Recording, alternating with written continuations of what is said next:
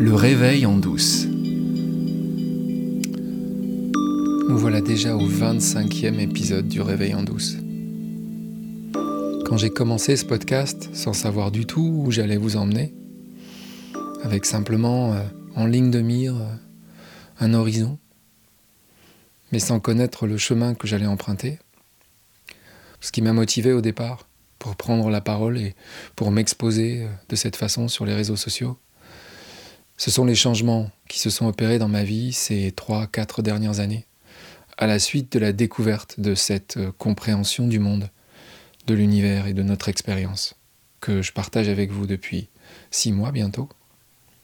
La première des convictions, c'est que nous détenons tous la vérité à l'intérieur de nous-mêmes et que le travail consiste à aller la chercher à l'intérieur ce que nous recevons de l'extérieur, ce sont des informations.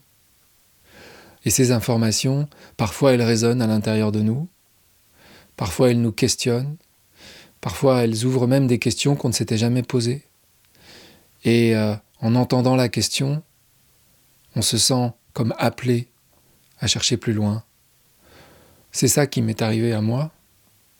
Et puisque ça m'est arrivé à moi, je me dis que peut-être ça peut aussi t'arriver à toi si c'est ton chemin, si c'est ce dont tu as besoin, si c'est ce que tu cherches. C'est une description de la nature de notre expérience, et surtout pas une prescription sur ce qu'il faut faire pour changer la nature de ton expérience si tu la trouves insatisfaisante, si tu ne trouves pas ton chemin vers la paix, le bonheur et la sagesse. Moi, je viens seulement partager des choses que j'ai entendues ailleurs, qui ont résonné à l'intérieur de moi, et que je viens offrir gratuitement, autant que je peux, en me disant que si ça m'a servi à moi, ça peut te servir à toi, peut-être. Peut-être. J'en sais rien. Et mon objectif, c'est certainement pas de te convertir, de te faire croire des choses que tu n'as pas envie de croire ou que tu ne peux pas croire. Parce que si tu m'as bien écouté depuis le début, on n'a aucune prise sur nos croyances. On ne décide pas de nos croyances. On ne sait pas pourquoi on croit telle chose et pas telle autre. On ne sait pas pourquoi on aime telle chose ou telle autre. Comme je l'ai dit dès le deuxième épisode, la vie c'est comme faire du vélo. Pour faire du vélo, il faut essayer d'en faire. Et puis à un moment, on se retrouve en équilibre. Pour la sagesse, pour le chemin de la vérité, c'est exactement la même chose. Il faut essayer des trucs, et des trucs, et des trucs. Et à un moment, on trouve l'équilibre. Et on ne sait pas comment on l'a trouvé c'est comme quelque chose qui s'est passé à l'intérieur du corps et qui fait que on tient sur deux roues, alors qu'une semaine avant, on ne pouvait pas se passer des stabilisateurs. Il y a quelque chose de magique, ça se joue dans l'inconscient, ça se joue à des endroits où nous n'avons pas accès et sur lesquels nous ne pouvons appliquer aucune sorte de volonté. La volonté, c'est une histoire, c'est une pensée. Si tu penses que tu as de la volonté, tu vas ressentir que tu as de la volonté. La réalité, c'est toi qui la fabriques avec tes pensées. C'est ça que je viens dire dans le réveil en douce. La réalité, tu la fabriques à chaque instant avec tes pensées. Il n'existe pas de réalité objective sur laquelle nous pourrions avoir une prise. La seule réalité à laquelle nous avons accès, c'est la subjectivité c'est ce que nous pensons des phénomènes extérieurs, des circonstances dans lesquelles nous sommes. Tout est une histoire créée, fabriquée entièrement ici.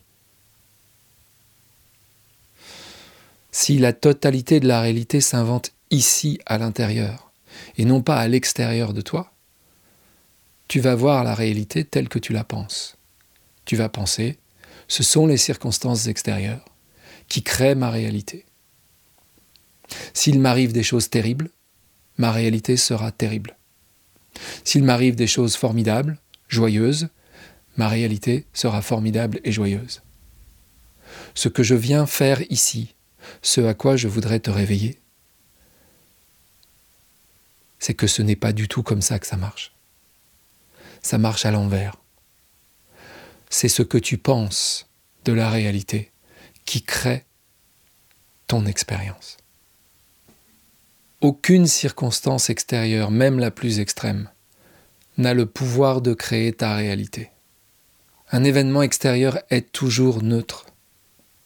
C'est la manière dont nous l'interprétons qui crée la réalité de notre expérience vis-à-vis de cet événement. Dans le cadre de mon activité de cinéaste, j'ai été amené les deux jours qui précèdent à faire des repérages à Verdun. Je n'étais jamais allé à Verdun.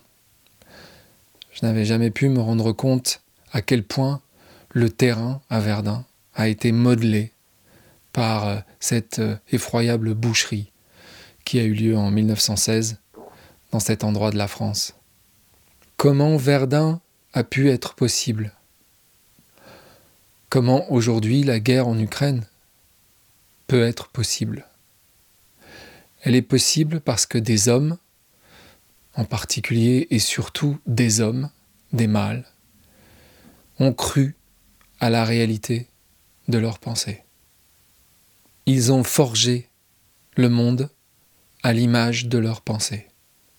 Nous regardons Verdun à plus de 100 ans de distance, avec une sensation d'effroi, d'horreur. On se demande comment ça a été possible. Et aux portes de l'Europe, quelque chose d'à peu près similaire est en train d'avoir lieu. Pourquoi? Parce qu'au Kremlin, un homme croit à la réalité de ses pensées.